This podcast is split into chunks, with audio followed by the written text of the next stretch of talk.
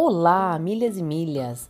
Uma parte da gravação ficou assim, como podemos dizer, tipo a gente, sabe? Corrido, atrapalhado e cheio de imprevisto.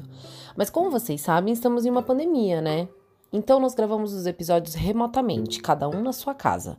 Talvez você sinta diferença nos áudios e ruídos externos, mas estamos fazendo tudo com muito, muito amor e pensando em vocês.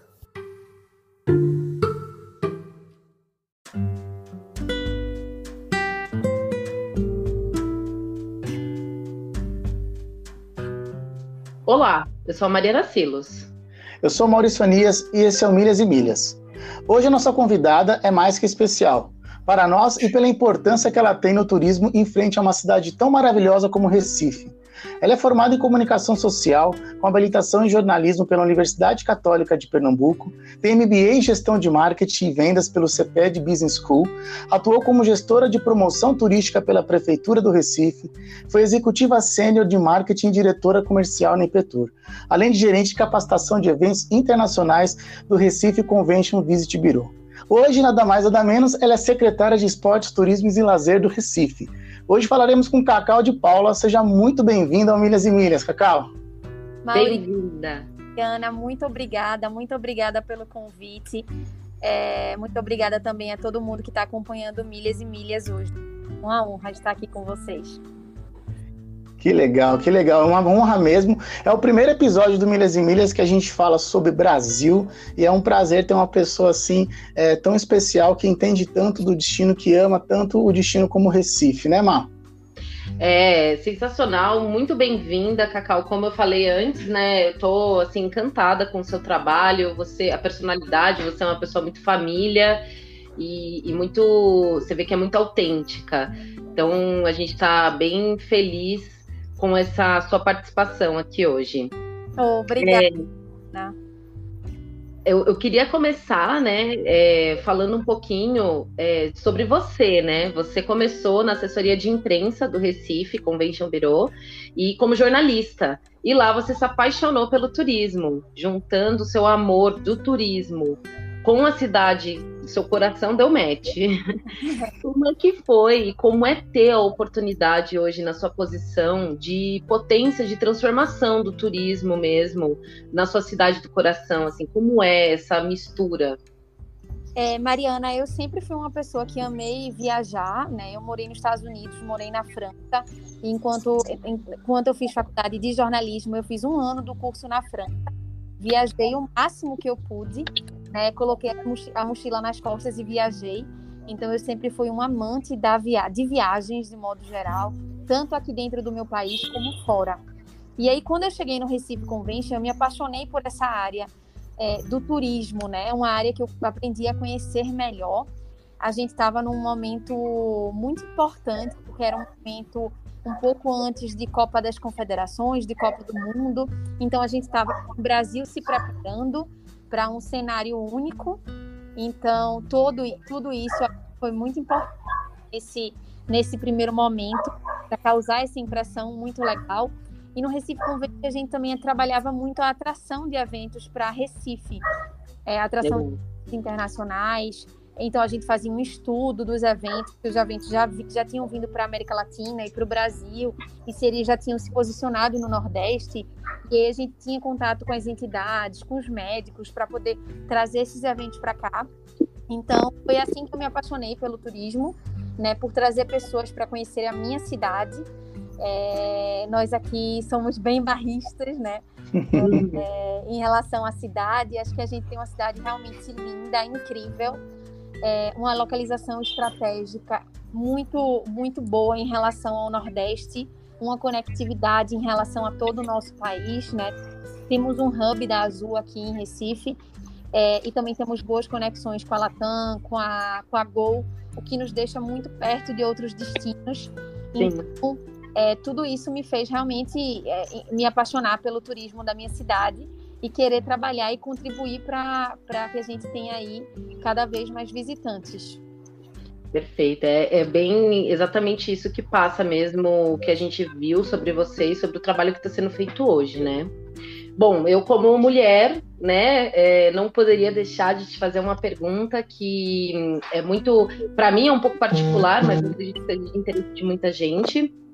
É, nesse mês de março, é, é, a gente celebrou o Dia Internacional da Mulher e a CETUR, a Secretaria de Estado de Turismo, lançou uma campanha de conscientização acerca da figura da mulher na área de turismo nas redes sociais, que é uma campanha para incentivar é, é, a reflexão sobre a desigualdade de gênero, incentivar o debate de questões específicas sobre a mulher nesse setor econômico, seja ela empreendedora, é, turista, né, pesquisadora, colaboradora, enfim. Qual a sua visão hoje no cenário do turismo em relação ao posicionamento da mulher, em, uma vez que você se encontra né, nessa, nessa área com uma posição de liderança, formadora de opinião, assim, isso é, isso é muito gratificante, porque a gente está falando de duas coisas, né? Você como mulher no turismo e você como mulher na política, que hoje é. a gente vê com tanta dificuldade, né, a gente entrar nesse mercado. É verdade, Mariana. Aqui em Recife, a gente tem passado por um momento único. Pela primeira vez, a gente tem uma vice-prefeita mulher e a gente tem metade dos nossos secretários mulheres. Então, Incrível. Marca é, é de vanguarda, né, de primeiro lugar no Brasil. É, eu estava vendo que, em relação às outras cidades, cerca de 83% dos, secretá dos secretários são homens.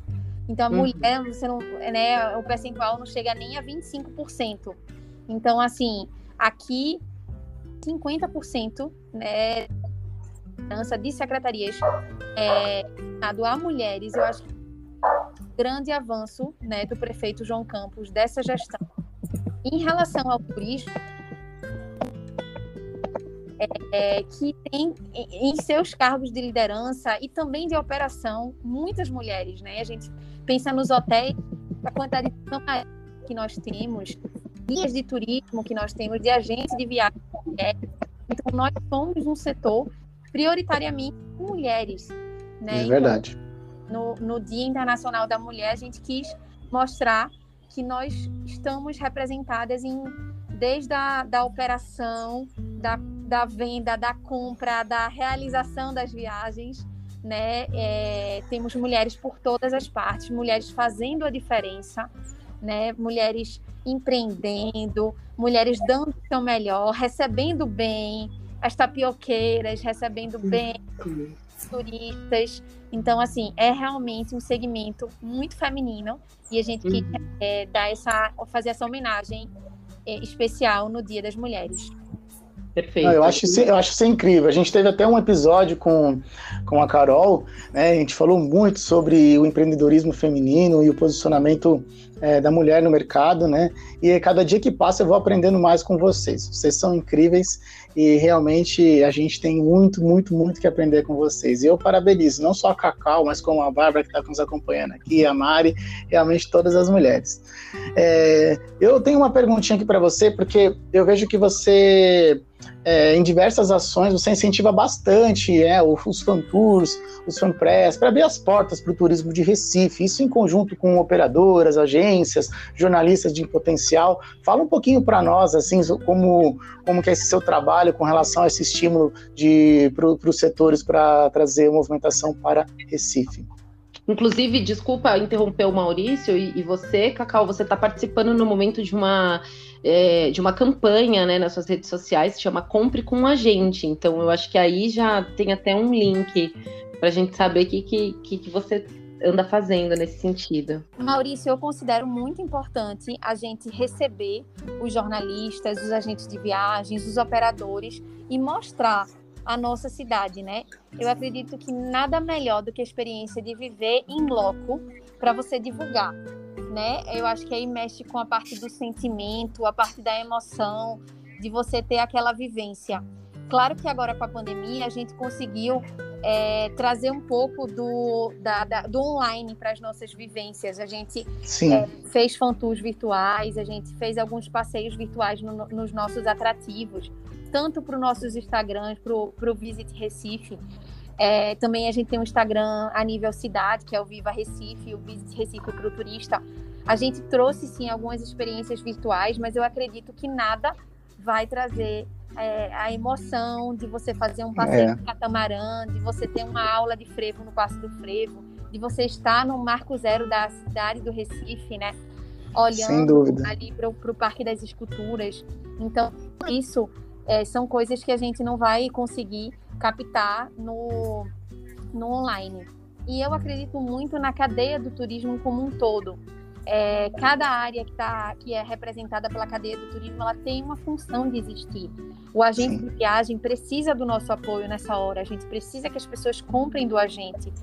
As pessoas que agora na pandemia tiveram suas viagens remarcadas, canceladas e tinham esse apoio do agente para que, que pudessem resolver sua vida, com certeza não tiveram uma dor de cabeça né, do que as pessoas que foram, enfim, comprando né?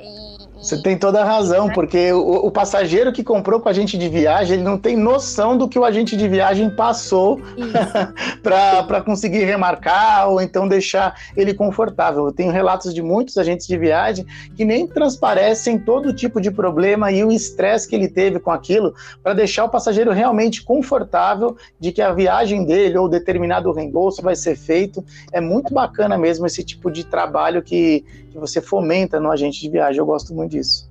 E assim, eu, no cenário de pandemia que a gente vive, é, até mesmo antes da pandemia, nós víamos quando falou assim: ah, tem um sonho de viagem. O brasileiro sempre sonhou em viajar para fora. Né? Ele sempre achou, ah, o meu sonho é Paris, meu sonho é Londres, e com o cenário de pandemia, o turismo interno, né, ele, ele realmente está, é o que está funcionando no momento, mesmo com algumas restrições, mas é o que está funcionando no momento. Você acha que isso vai permanecer e vai, vai dar uma, uma vai alavancar, na verdade, o turismo nosso brasileiro e principalmente no Pernambuco? Ou você, você acha que ele vai voltar a sonhar ainda com, com os outros destinos?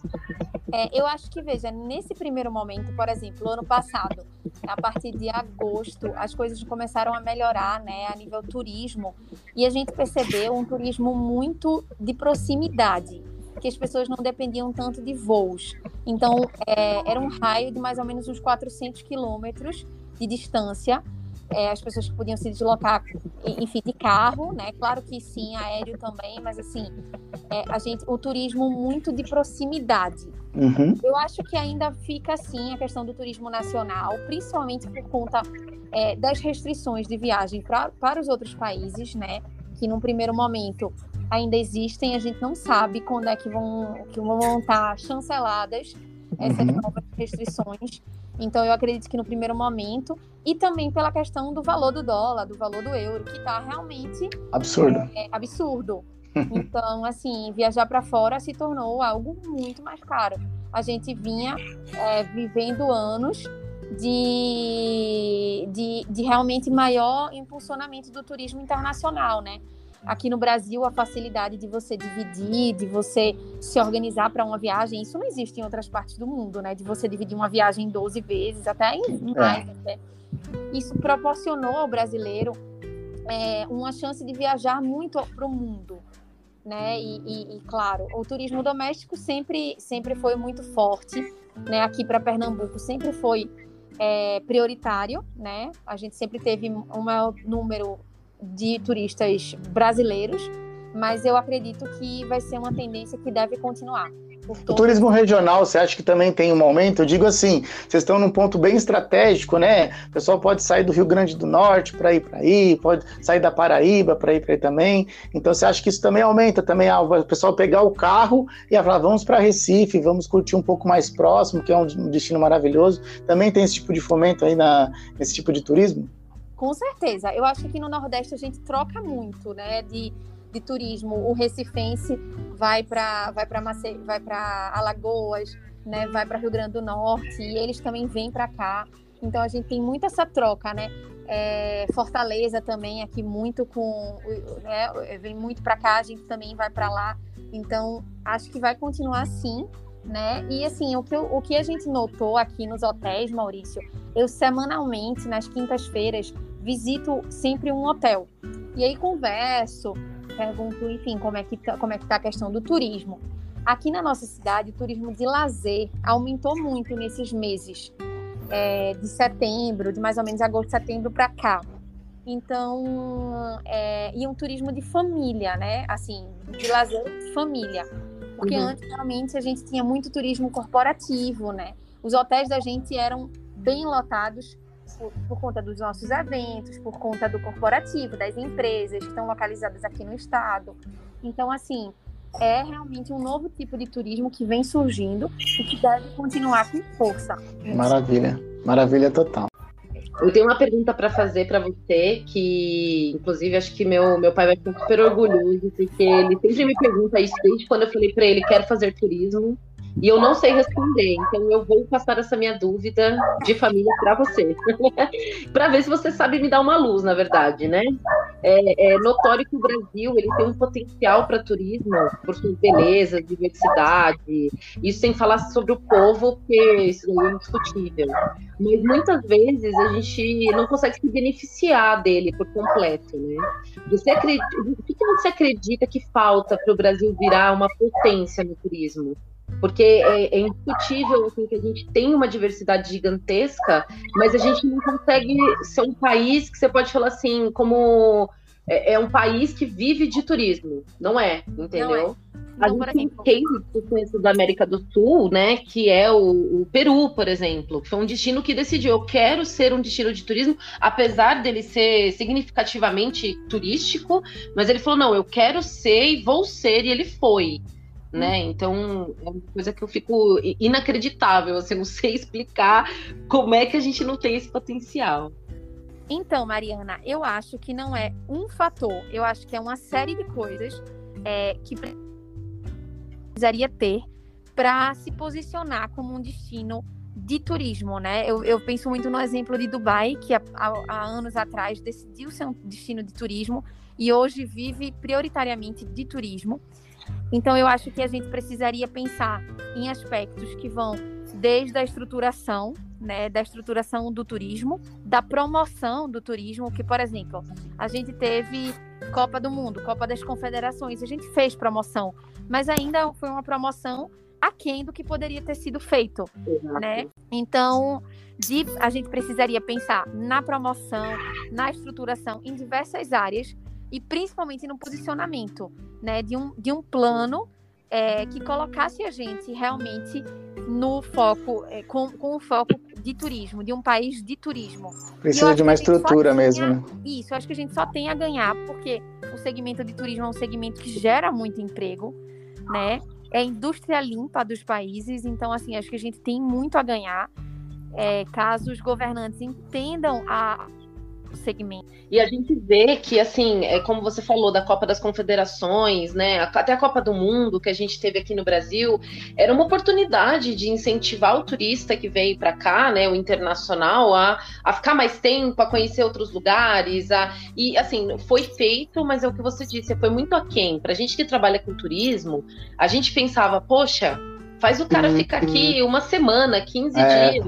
Vai ser estouro.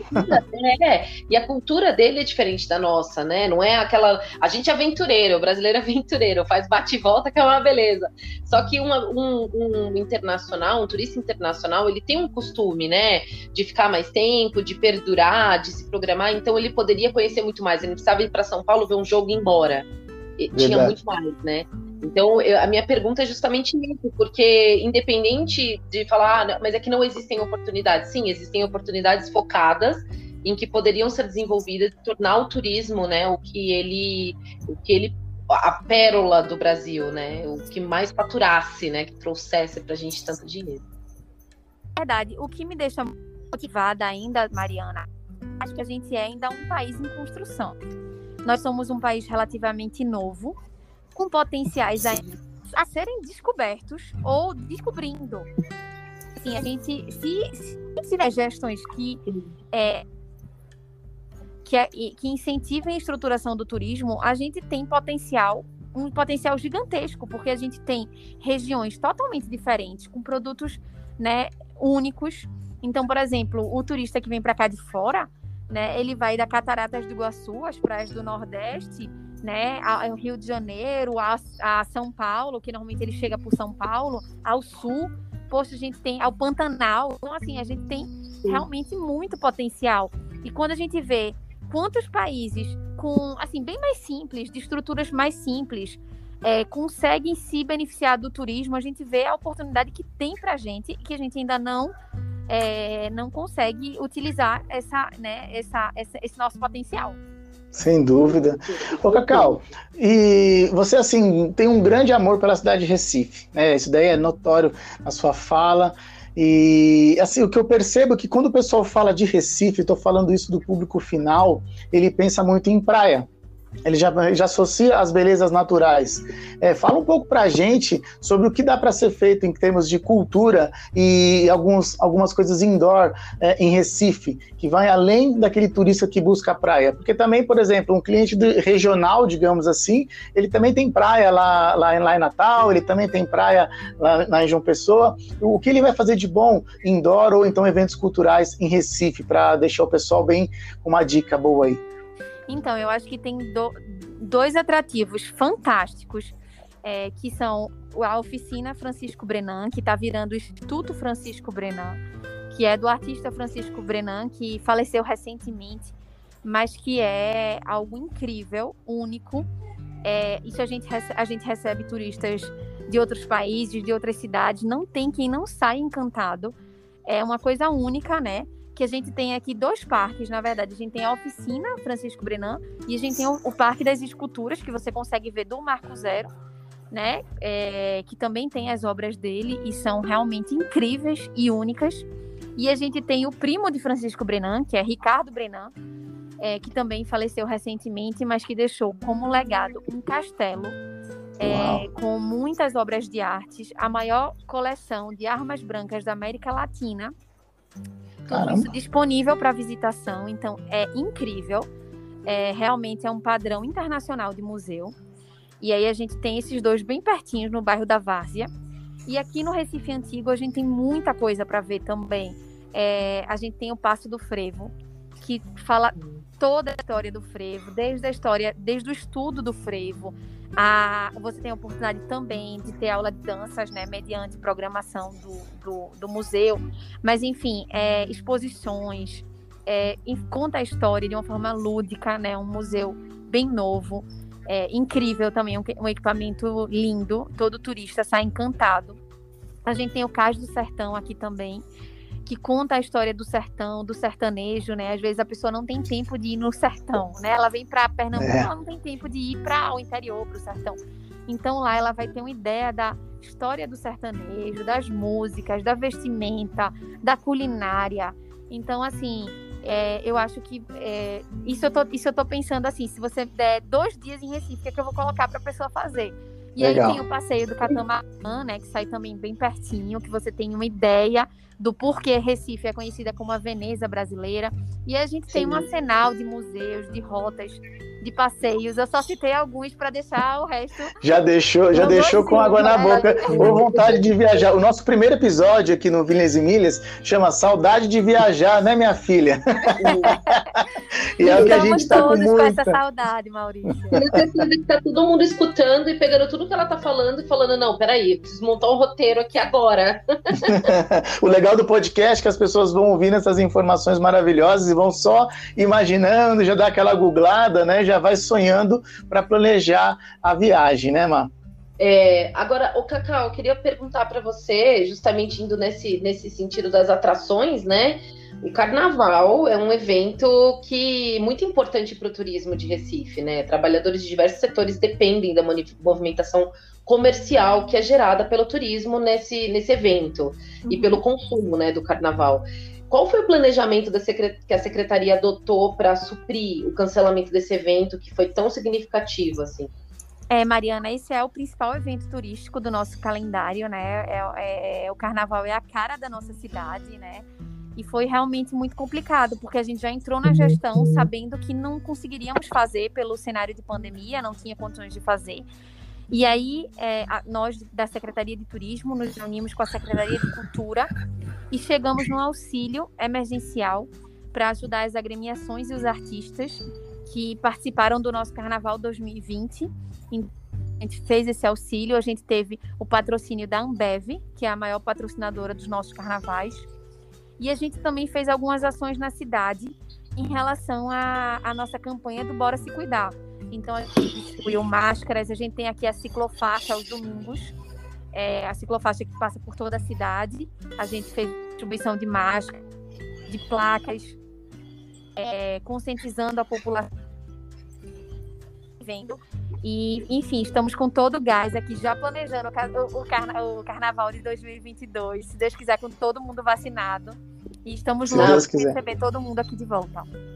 Se Com certeza, você e todo mundo, né? Acho que eu tenho muito sentimento que todo mundo é apaixonada por carnaval. Eu, eu, brinco na minha família, eu falo, ai, Jesus que me desculpe, amo aniversário, mas eu, eu, o carnaval é uma coisa que traz alegria, traz amor e é uma, é uma cultura, faz parte, né, do, do Brasil. É quando a gente se sente parte. E único, né? Porque não tem lugar nenhum, só tem aqui.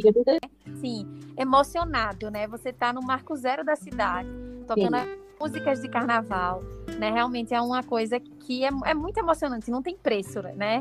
E estamos muito saudosos. E eu, e eu, como gestora, estou louca para participar ativamente né, desse carnaval. Vai ser muito bom. E assim, a gente, eu, por exemplo, não conheço Recife de verdade. Eu passei por Recife somente. Alguns anos atrás, eu fui levar um grupo para Portugal que saía de Recife. Então eu desci em Recife somente para recepcioná-los, almocei é, no centro da cidade já fui, voltei para o aeroporto. Então, assim, é, você já instigou bastante para que eu tenha, logo que passar essa pandemia, a gente voltar a viajar para aí. E é com, essa, com, essa, com esse gancho que eu gostaria que você mandasse uma mensagem Pros, tanto para os agentes de viagem quanto para o público final sobre o destino, né? Para motivá-los aí a, a, planejar a sua viagem e a gente já segue agradecendo a sua presença aqui conosco, que realmente foi muito rica aqui de informações, uma simpatia total. Então manda essa mensagem para o pessoal aí para fechar com chave de ouro. Muito obrigada, Maurício. Muito obrigada, Mariana, né, pela conversa, pelo bate-papo. É, Maurício, você agora está em dívida com a gente. Você precisa vir para Recife, né? Faço questão da gente receber você aqui e mostrar tudo que a nossa cidade tem, todo o potencial. Recife é um destino é, que a gente tem duas estações, que é sol e sol com um pouquinho de chuva, muito raro. então, Maravilha. É bem fácil de planejar sua viagem para Recife. Né? O clima é bem previsível. É, a cidade é muito agradável de você curtir, né? Fica uma temperatura bem agradável por conta do, da, da posição geográfica, né? Do oceano. Então, assim, é um calorzinho gostoso mas a gente tem muito o que visitar, muita cultura, né? Como eu estava falando aqui, do nosso Recife antigo, das nossas atrações, do catamarã, dos passeios. A gente também tem alguns passeios que a gente faz aqui pela secretaria, para que as pessoas conheçam a cidade a pé, de bicicleta, né? Nos ônibus. Então, assim, nós estamos prontos para receber os turistas com toda a segurança que exige esse momento né, todo o protocolo do coronavírus, do combate ao coronavírus tem sido respeitado. A gente tem visto isso nos hotéis, visto isso nas nossas atrações né, turísticas. Então, assim, Recife está pronto para receber o turista. Não hesite o que precisarem da Secretaria de Turismo e Lazer para convencer o seu cliente. Utilizem a gente, estamos à disposição. Muito obrigada por essa oportunidade. Natal, a gente que agradece. Eu quero dizer que foi um prazer mesmo te, te, entrevistar, conhecer um pouco, bater esse papo com você.